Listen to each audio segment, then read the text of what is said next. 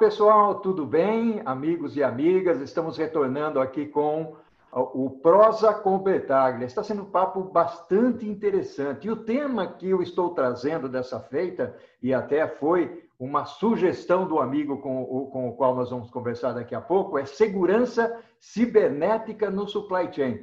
Cá entre nós, não necessariamente no supply chain, nós vamos tocar o supply chain para a gente ver quais são as dificuldades, é, quais são ah, os desafios que nós vamos encontrar, é, mas nós vamos falar de outras coisas também. E nós sabemos que os crescimentos dos negócios dentro da internet, dentro das empresas via online, esses crescimentos estão sendo significativos. Então, é um momento adequado, inclusive, para que os inescrupulosos possam adentrar aí as nossas empresas, os nossos dados e tudo mais, roubar informações e fazer o pior uso possível delas.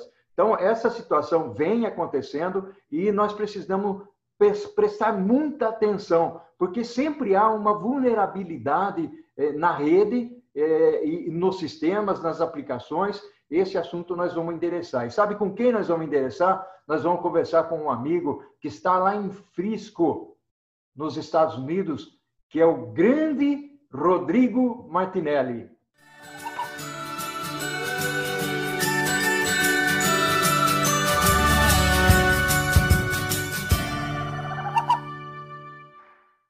Grande Rodrigo, como vai? Tudo bem? Fala, Paulo. Um prazer enorme. Me sinto muito privilegiado de estar aqui falando com você, meu amigo. Que maravilha, que bacana. E muito calor por aí? Aqui, aqui agora a gente está começando a dar uma, uma melhorada, mas até 10 dias atrás a gente estava nos 45, 48. Uau! Grau. Isso, isso, grau Celsius? Celsius, é. Uau, caramba. Tem, tem, ô, Rodrigo, o que é essa figura aí atrás? Essa figura aqui é o logo do Dupla Digital, um projeto novo que o Dr. Luiz Durso, uma autoridade em crimes digitais e segurança digital aí no Brasil, e eu formamos. Está é, tá disponível no YouTube e também tem podcasts. Então, esse é o nosso logo aí, o Dupla Digital. Maravilha, muito bacana. Rodrigo, é, nossa amizade começou lá na HP há muito tempo atrás. Vamos conversar um pouquinho. Gostaria que você explorasse um pouquinho do, dos riscos é, na cadeia de abastecimento, os riscos na, na supply chain. O que, que você tem a falar sobre isso? Olha, Paulo, na verdade, eu acho que a gente primeiro precisa voltar um pouquinho e entender tudo que aconteceu com essa pandemia. Do ponto de vista de segurança de dados e proteção, cibersegurança, o que, que, a, gente, como, o que, que a gente fazia antigamente? E note que esse antigamente não é anos atrás, antigamente é janeiro a gente criava esses clusters e colocava a proteção cibernética nesses clusters. Então, os funcionários, o que, que eles faziam? Eles iam trabalhar dentro do, do escritório. E aí, óbvio, os sistemas de supply chain ficavam todos protegidos dentro desse escritório. A partir do momento que tem uma pandemia e as pessoas são impedidas de entrar nesses escritórios, o que, que acontece? Elas começam a trabalhar de todos os lugares. E aí, o, o, o perímetro de cibersegurança ele aumenta exponencialmente, porque agora a quantidade de possibilidades de ataques aumentam, seja o Wi-Fi da sua casa, seja o antivírus que está desinstalado, seja a, a internet que você está usando, por exemplo, de um lugar público. E aí, do ponto de vista de supply chain, a gente tem alguns casos é, importantes onde, através de um ponto, o hacker invadiu e, e, e, e espalhou ransomware então, para quem não sabe, ransomware é um, uma, uma, uma aplicação maliciosa que se infecta e se alastra dentro da organização, criptografa todos esses dados, e aí, para que você possa é, fazer, é, é, liberar esses dados, você tem que pagar um, um resgate em Bitcoin. Então, quando a gente olha de supply chain, a primeira coisa que vem na minha cabeça é como evitar o ransomware, porque muitas empresas inclusive empresas que hoje estão trabalhando do ponto de vista de logística para combater o coronavírus, viraram alvo de hackers que invadiram e fizeram ransomware, bloquearam e pararam o sistema inteiro. Uau. E agora eles precisaram fazer o quê? Pagar um resgate para entrar ou chamar a polícia e tentar desbloquear. Mas do momento que está criptografado, está tudo parado. Então a gente teve casos, por exemplo, É na Europa, onde empresas pararam a logística toda da produção de equipamentos para o coronavírus por conta de ransomware. E a mesma coisa, hospitais foram afetados. É, empresas que estão é, desenvolvendo vacina foram afetadas. Então, a primeira coisa que vem na minha cabeça quando eu penso em logística e cibersegurança é a possibilidade deles bloquearem tudo e parar o sistema todo, a cadeia todo. Faz sentido, Paulo? Não faz sentido. Ô, Rodrigo, até para o pessoal que está nos, nos, acompanhando aqui, você falou de algumas empresas tal. É, logicamente, é, se você tiver nome de empresas é, que, que é, essas notícias aconteceram na internet, logicamente nós não vamos falar aqui da nome de empresa é, que não, não deixaram vazar as informações para a internet, ou seja, que ninguém conhece. Então, se tiver claro. alguma empresa que você possa exemplificar né, claro. e que tenha saído na internet, tenha saído no jornal, na televisão, você tem algum nome? Claro. Não, é, é existem alguns casos, né? Um, por exemplo, um caso é, que aconteceu recentemente aí no Brasil foi a Natura. Né? A Natura foi invadida, né? E aí até a gente, ele não, não tange tanto a supply chain, mas eu acho que é importante as pessoas entenderem a natureza do negócio. Eles invadiram um servidor, nesse servidor tinha um repositório de credenciais e lá tinha a credencial do portal da Natura, portal de clientes, natura.com.br. E aí eles entraram nesse portal, subtraíram informações de clientes, 250 mil registros de clientes, e porém é, é, eles eles poderiam mudar é, as coisas, escrever coisas no site, publicar, né, o que afeta também a reputação, que é outro grande ponto quando a gente fala sobre cibersegurança. Não é só travar o supply chain ou é, financeiro, mas também a reputação. E depois, olha só que interessante, 14 dias depois teve um ataque na Avon, uma empresa do grupo Natura.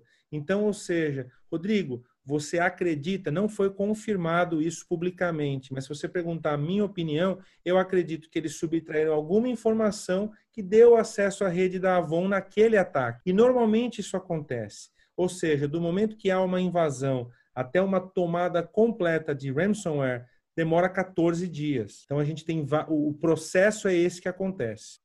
Legal, Paulo? É, é, eu queria só, só em cima disso que você está comentando, Rodrigo, eu tenho na realidade, tem alguns exemplos é, também, é, mais do passado. A Nívia também teve um problema bastante sério, saiu na imprensa é, nacional, internacional, e a gente sabe que esses riscos, de certa forma, eles comprometem o, o, desempenho.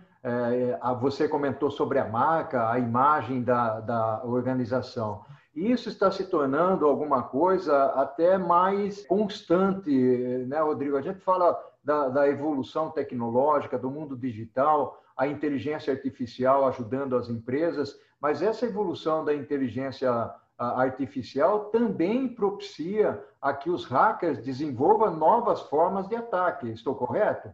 Correto. Eu vou te dar um exemplo. É, uma coisa que eu gosto sempre de falar, toda vez que, se você já viu eu falar sobre cibersegurança, eu sempre vou falar isso. Existem três pilares fundamentais que você tem que entender na cibersegurança. O primeiro deles é o ataque, a invasão e o vazamento de dados. Então eu quero começar aqui porque eu gosto de dar sempre exemplos claros. Então, por exemplo, quando eu pego meu você pega o meu telefone e você tenta colocar o meu PIN no meu telefone, sabe o que é aquilo? É um ataque. O que é uma invasão? Você colocou o PIN no meu telefone e você abriu o meu telefone, você invadiu o meu telefone.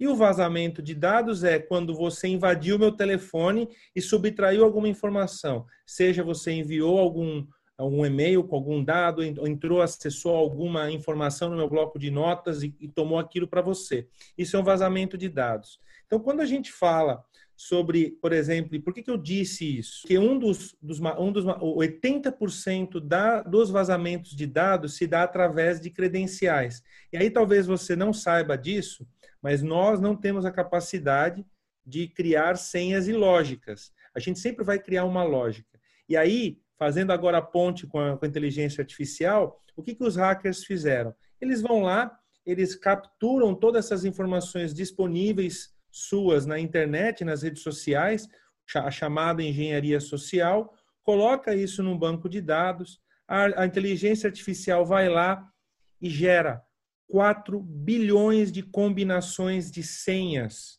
E aí o que eles fazem? Com uma placa de vídeo, uma GPU, eles rodam, eles tentam fazer um ataque de força bruta, ou seja, eles colocam 4 bilhões de senhas em um segundo no sistema para quebrar a sua senha.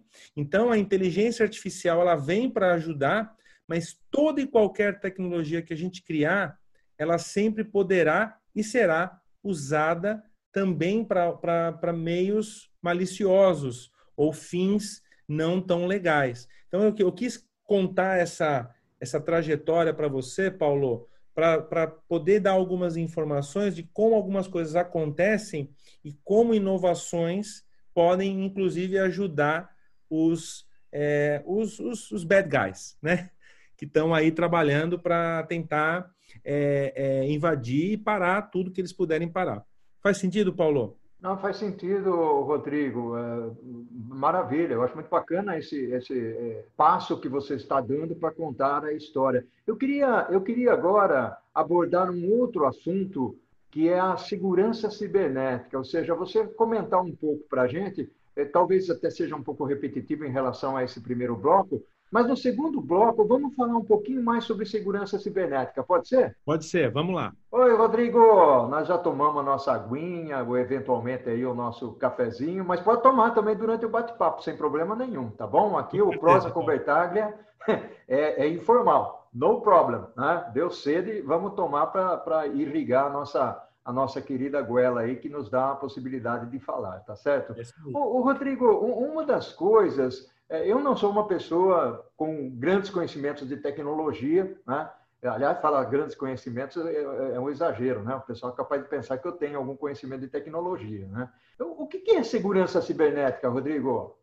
Segurança cibernética, na verdade, é, a, é evitar ou manter que os recursos tecnológicos estejam seguros, ou seja, que você tenha políticas e, e proteções que evitem que eles sejam invadidos. Essa é a definição de segurança cibernética. Só que quando você coloca a lupa nela, ela desdobra em várias coisas. Então, ela desdobra em como você é, protege a conexão, como você protege os dados, como você protege os dispositivos, a educação que você dá para os seus funcionários, para os seus colaboradores e até para você mesmo. Então, ela vai se desdobrando, mas o objetivo número um da segurança cibernética é proteger esses ativos, ativos físicos e ativos lógicos, como, por exemplo, os dados que a gente tanto fala que tiveram uma explosão nos últimos anos. Isso é o que é segurança cibernética, Paulo.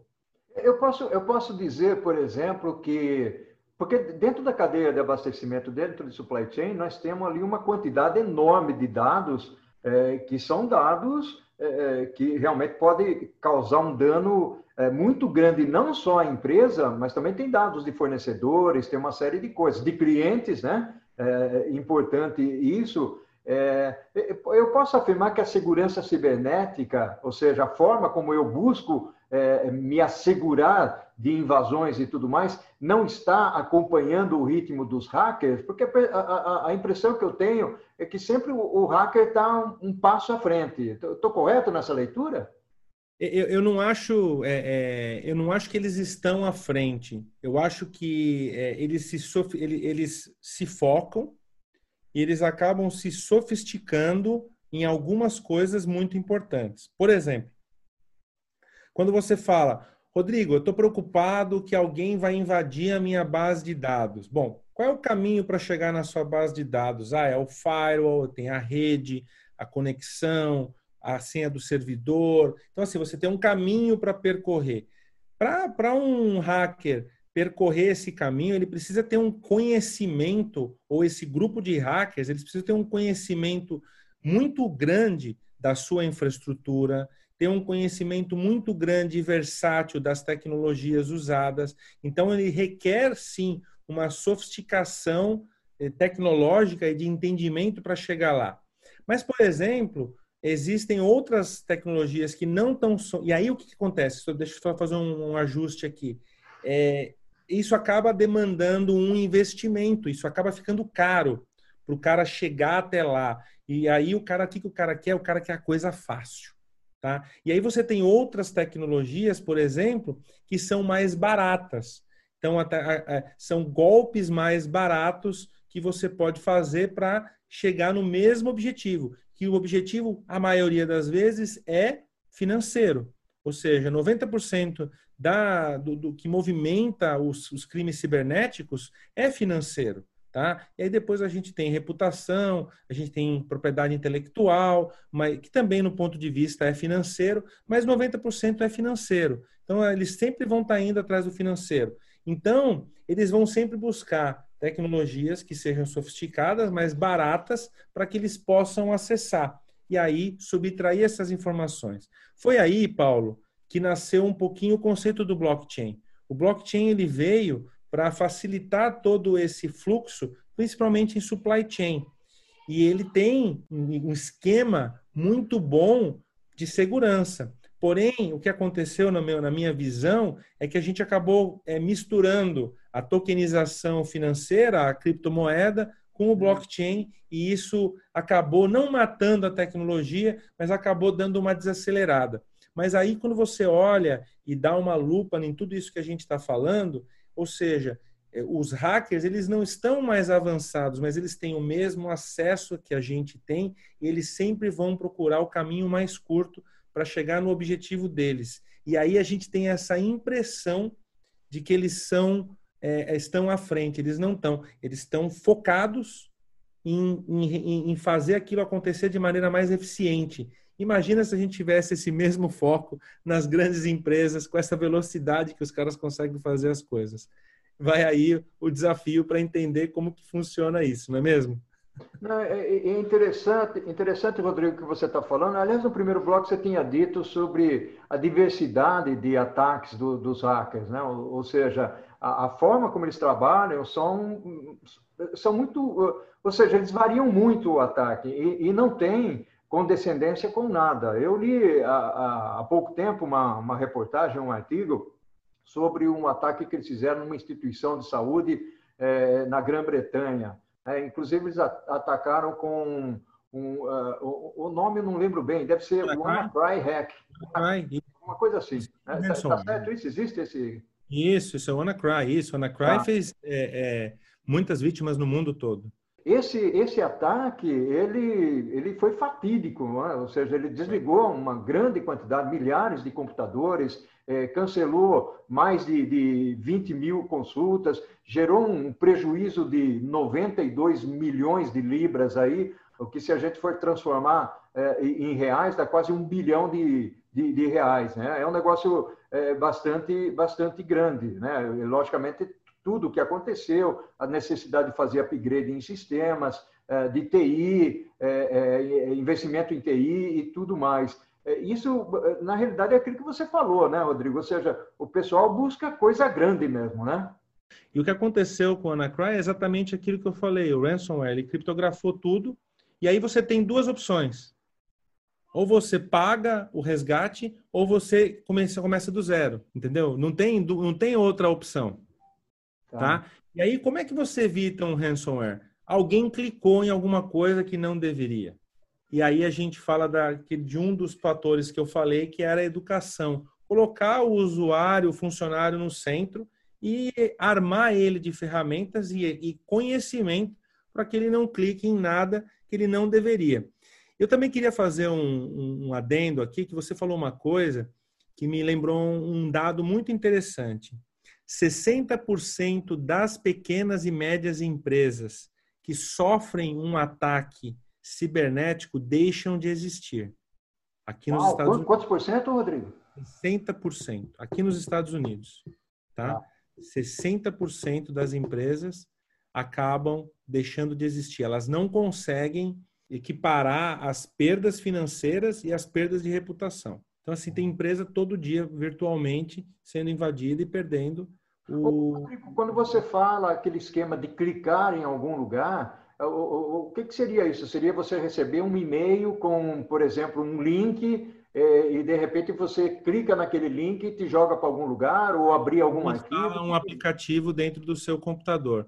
Eu vou dar um exemplo muito legal até porque eu imagino que a gente tem bastante pessoas, bastante gente que, assiste, que, que, que tem o LinkedIn, mas tinha um golpe no LinkedIn acontecendo, onde eles invadiam através da sua senha, e aí eles pegavam e jogavam um arquivo .pdf e enviavam isso, dizendo que eles tinham uma proposta de trabalho para você. E aí quando você abria aquele PDF, dentro daquele PDF tinha um link para você baixar um arquivo. Quando você baixava esse arquivo, ele contaminava o seu computador. Então assim, pessoal, o phishing, que é exatamente isso que você falou, são os e-mails que vêm, eles não, o phishing não é só e simplesmente através de e-mail. Ele hoje acontece através do LinkedIn, ele acontece através do Instagram e muitas vezes o phishing não é nem para você fazer download de alguma coisa. Vou dar um exemplo para você. Você já recebeu um e-mail dizendo assim, Paulo, tem um cara é, que, que chama é, Roberto Bertaglia, lá da Itália, e ele morreu, e você tem 5 milhões de euros para você receber aqui. Já recebi vários, já recebi vários. Sabe o que esse cara quer? Esse cara só quer que você responda o e-mail dele, falando assim, não, obrigado, ou não, não conheço ninguém. E você vai falar, Rodrigo, mas por que, que ele quer que eu responda o e-mail? Ele quer responder, ele quer que você responda o e-mail para ele saber que você usa aquele e-mail.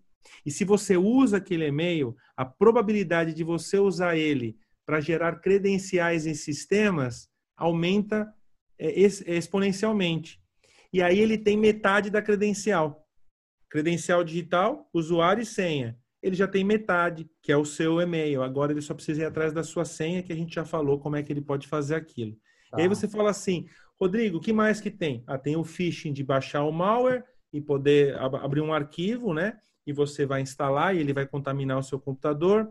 Tem o phishing de você ser levado para um site que parece ser o site de um banco, mas não é. E como é que eu descubro qual que é esse? Ah, eles são muito ruins. O desenho desses, é, desses, é, desse phishing ele é muito ruim, a, a, a, foto não tem uma resolução. Você olha e você vê que, que, que aquele a, não, tá, não parece ser legítimo mas muita gente cai, muita gente clica e acaba é, colocando o seu usuário e senha. E eles pegam e vão lá e roubam seu saldo bancário, ou até fazem empréstimo no seu nome. Então, assim, existem várias maneiras de fazer. Agora, você imagina, por exemplo, agora caindo no, em supply chain, se eu, se eu tenho um phishing falando que eu preciso entrar no meu SAP para fazer uma transação. E aí eu vou lá, clico nesse e-mail, vou lá, coloco o meu usuário e senha. O que, que vai acontecer quando eu fizer isso?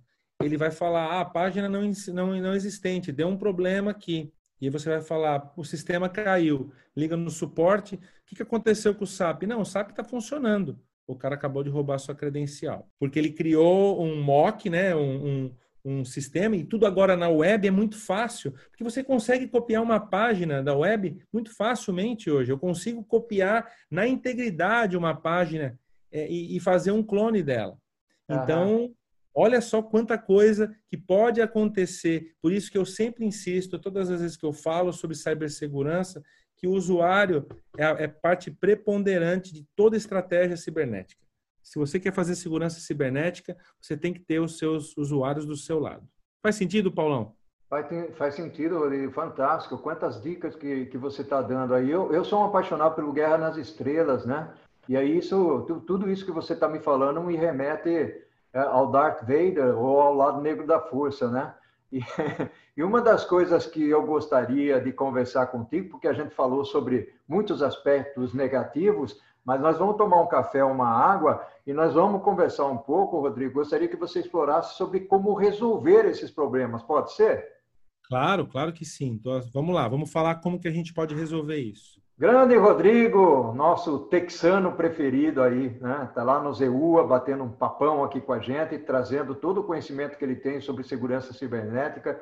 Eu estou aprendendo muito com, com o Rodrigo aqui sobre o que ele está falando. Estou ficando até um pouco é, preocupado aqui em clicar em certas coisas no, no computador. Mas vamos lá, Rodrigo, como é, que, como é que a gente resolve? Quais são as soluções que existem para nós combatermos é, esses crimes cibernéticos?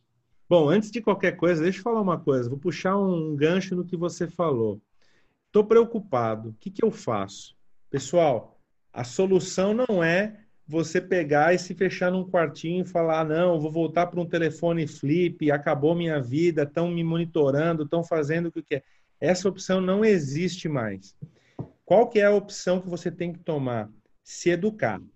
Ou seja, é aprender, entender o que está acontecendo, entender o que você tem na sua mão, entender o que você é, tem, é, é, que aplicativos você tem instalado no seu, no seu, no seu telefone, quais são as permissões desses, desses aplicativos, o que, que ele está usando. Então, assim, essa opção de, ah, agora eu vou me fechar no quartinho, Paulo, não existe, tá? Não pode ficar preocupado.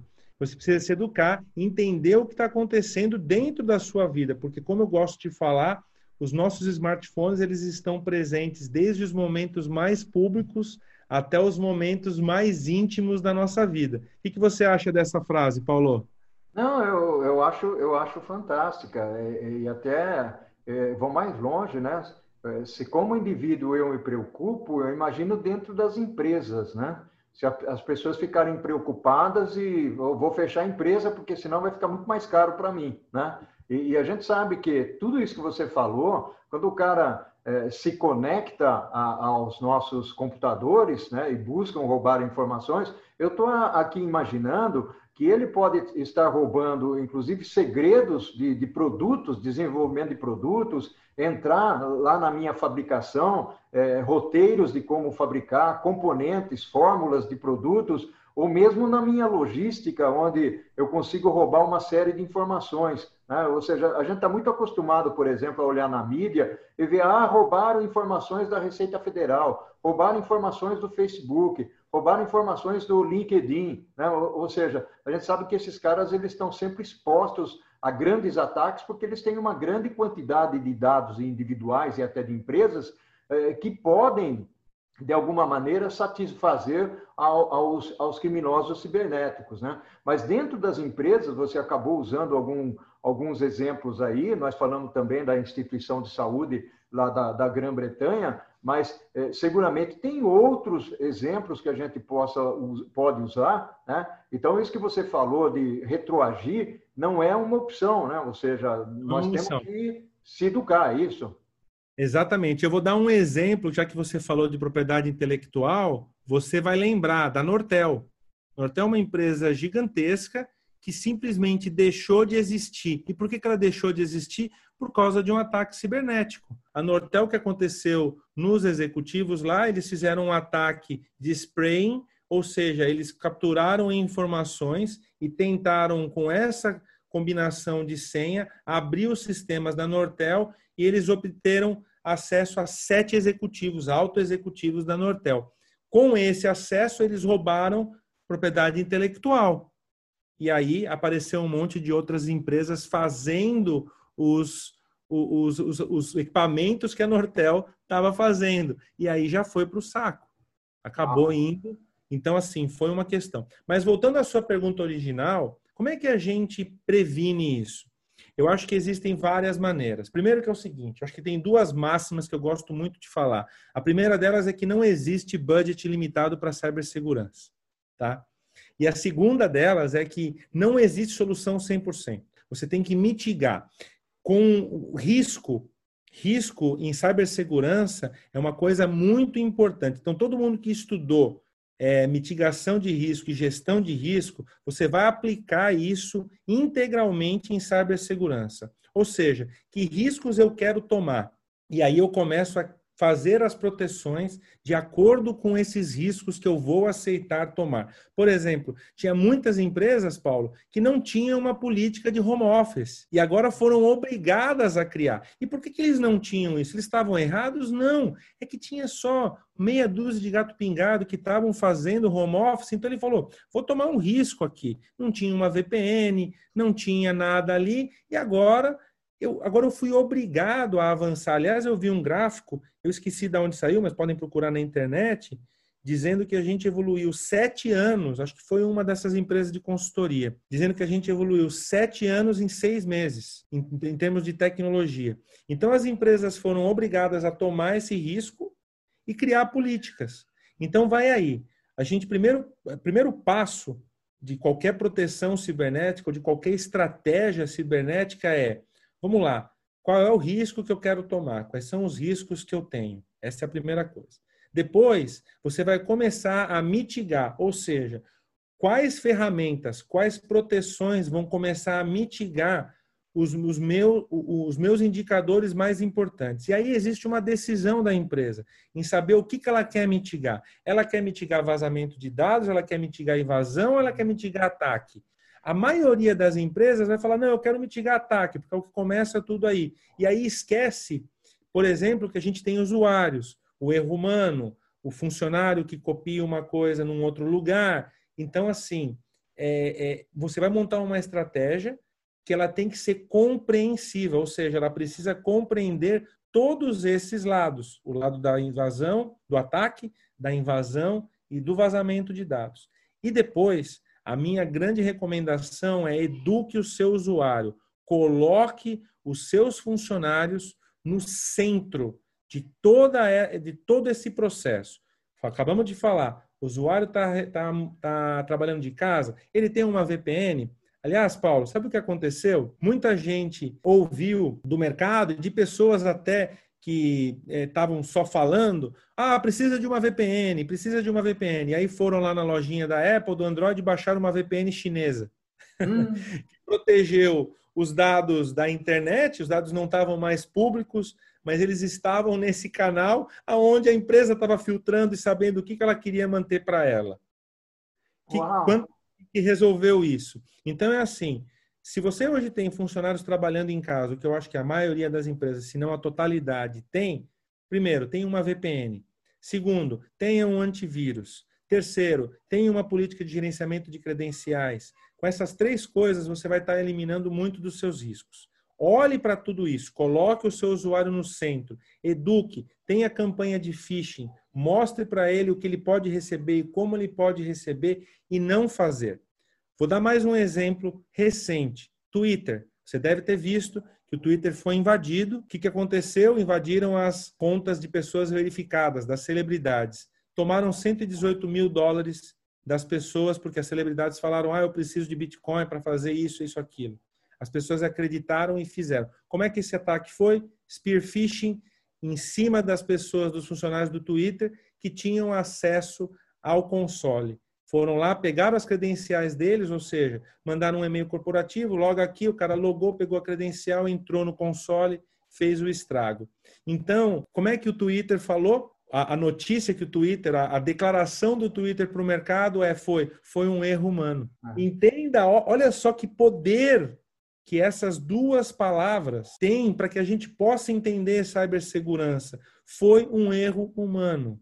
Ele, os, os hackers exploraram um erro humano. Então, pessoal, é muito legal tecnologia, sofisticação, mas não se esqueçam, o usuário está no centro. Gente, a gente não pode dizer que o Twitter, com o tamanho que tem, ele está fazendo alguma coisa errada de cibersegurança. Eles têm todas as proteções que podem, você pode pensar no mundo, mas no final da linha eles têm uma pessoa trabalhando ali e nós somos suscetíveis ao erro humano. Paulo, respondi sua pergunta? Não, respondeu sim. Interessante esse ponto que você colocou. Eu li recentemente também sobre a Target. A Target, inclusive, é um varejo, um grande varejista americano aí. É, e, e, até o ataque à Target, ele se deu via fornecedor, que às vezes é uma preocupação que a gente não tem, né? Ou seja, de certa forma, uh, o fornecedor se relacionava com, com a Target e, e, aí o ataque se deu no fornecedor, as credenciais eh, foram roubadas, né?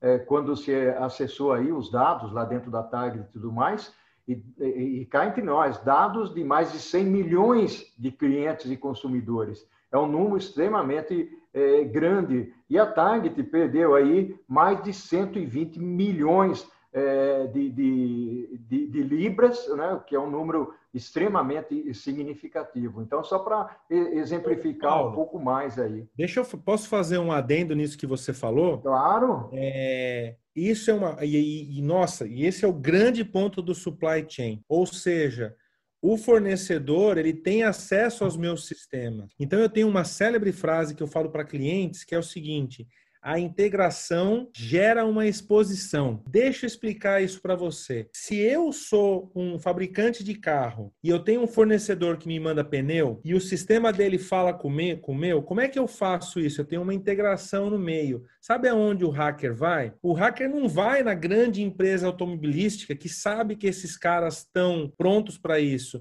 mas ele vai no fornecedor da borracha do pneu, que é um fornecedor muito específico que talvez nem está preocupado com cibersegurança. E dali ele entra no sistema do de supply chain do cara, e dali ele entra através da integração no sistema da, da, da empresa automobilística.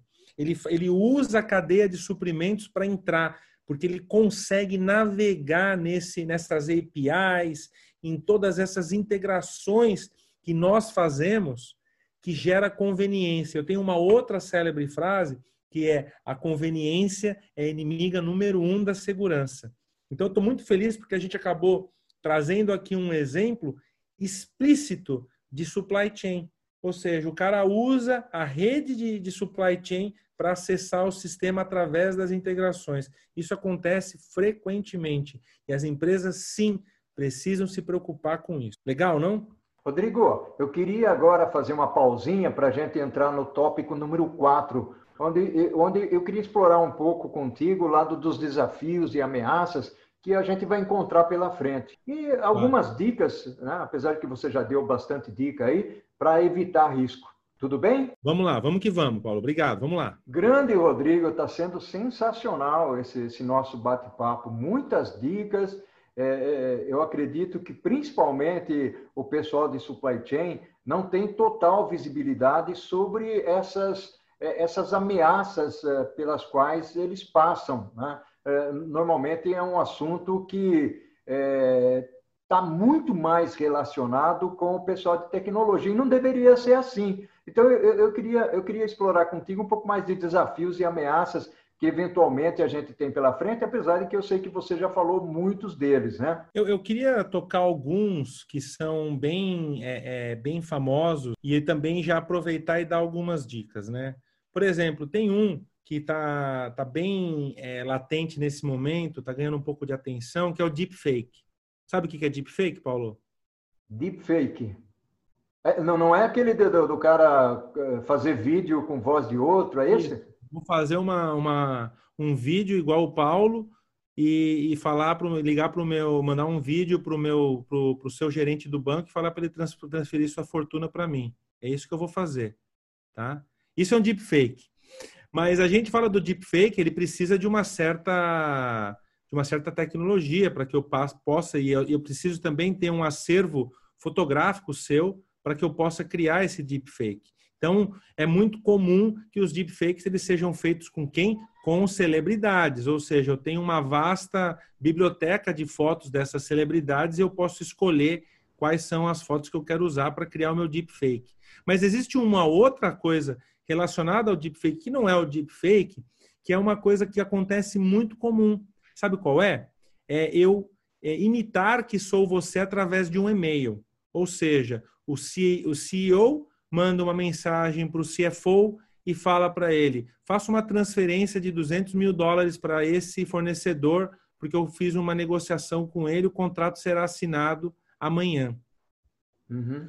Se você receber qualquer mensagem, principalmente de cunho financeiro, você não deve fazer isso direto. O que, que eu recomendo? Que você pegue e ligue para a pessoa. Senhor CEO, o senhor mandou esse e-mail para mim mesmo? É isso mesmo que é para fazer? Não saia fazendo. A gente teve aqui casos de empresas que caíram nisso aqui. Eu, eu me esqueci agora do mais recente, mas isso é uma outra, é uma variação do deepfake, aonde eu, eu passo que eu me passo por você através de um e-mail e peço para você fazer uma transferência bancária sem é, eu ser eu mesmo. Então, essa é uma, uma, uma técnica bem comum e muito barata. Por quê? Porque eu simplesmente preciso hackear o seu e-mail. Rodrigo, podem hackear meu e-mail muito fácil, com a sua credencial, lembra? Sua senha, sua engenharia social e por aí vai. A outra coisa é quando a gente fala sobre nuvem. Rodrigo, a nuvem é segura? A nuvem é segura, mas você tem que aprender que por exemplo, se você está colocando algo na Amazon, a Amazon é responsável por manter a segurança daquilo. Só que a Amazon ela não é responsável pelo gerenciamento das suas credenciais. E desculpa, eu volto nesse assunto, porque, de novo, 80% são problemas de credenciais, de vazamento de dados. Então, a nuvem ela é segura. E as empresas que fornecem tecnologias de nuvem sempre estão trabalhando para atualizar os patches e manter as, as, vulnerabilidades paradas. Ou seja, existem muitos é, que a gente chama de white hackers, que eles estão ali trabalhando para encontrar vulnerabilidades e normalmente as empresas grandes, Apple, Amazon, Google, pagam é, prêmios em dinheiro para quando o hacker acha uma vulnerabilidade, ao invés de invadir, avisa eles dessa vulnerabilidade. Isso é uma coisa que acontece.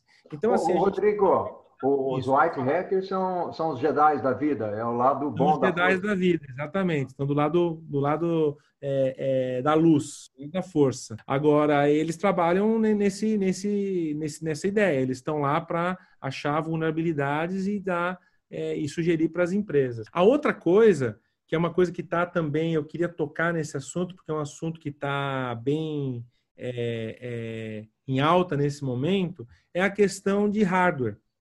Ou seja, Rodrigo, eu corro risco é, se eu tenho um hardware que eu não sei a procedência desse hardware estar tá enviando a minha informação para algum lugar que eu não sei, corre.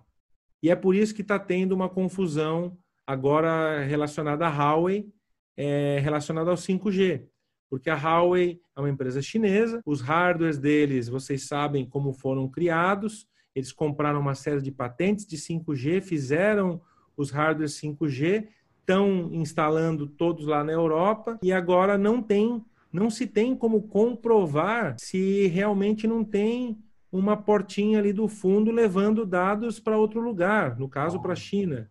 Uhum. Então, o hardware é, é importante, pessoal, a gente entender da onde vem a procedência e aí já também outro dia me mandaram uma, uma, uma pergunta é, Paulo sobre ah eu tenho um telefone chinês eu estou correndo risco eu falei olha eu não posso afirmar é, que você tá ou não tá porque tem muita coisa em jogo eu tenho software instalados eu tenho hardware que o hardware é muito difícil de eu entender se tem alguma linha de código ali que está fazendo alguma operação, porque eu não tenho acesso. Então, assim, é complicado, é, porque eles, quando eles querem fazer, de novo, eu não estou acusando ninguém, mas quando um hacker quer fazer alguma coisa, ele guarda muito bem guardado esse segredo.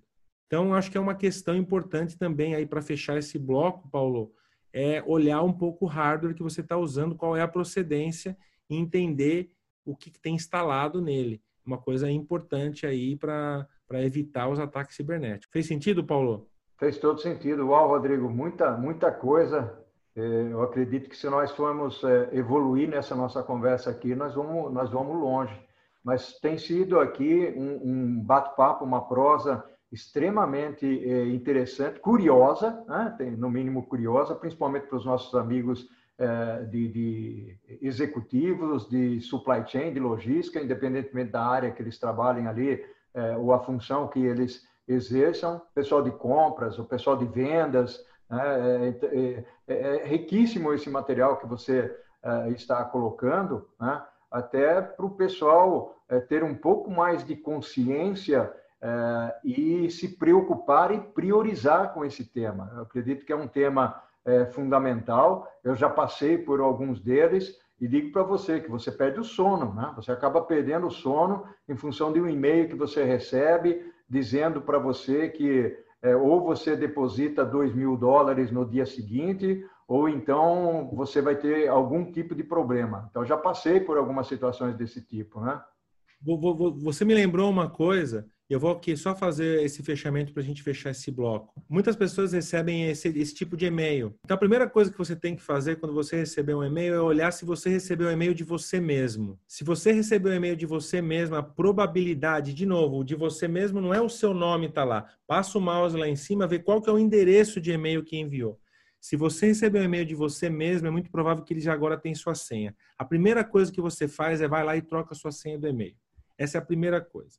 A segunda coisa é entender o conteúdo, porque na verdade a maioria dos, das vezes que você recebe um e-mail desse, ele vai falar que gravou você fazendo alguma coisa e agora quer um dinheiro. Se você souber que aquilo realmente não é verdade, você não tem que se preocupar, simplesmente troca a senha e apaga o e-mail.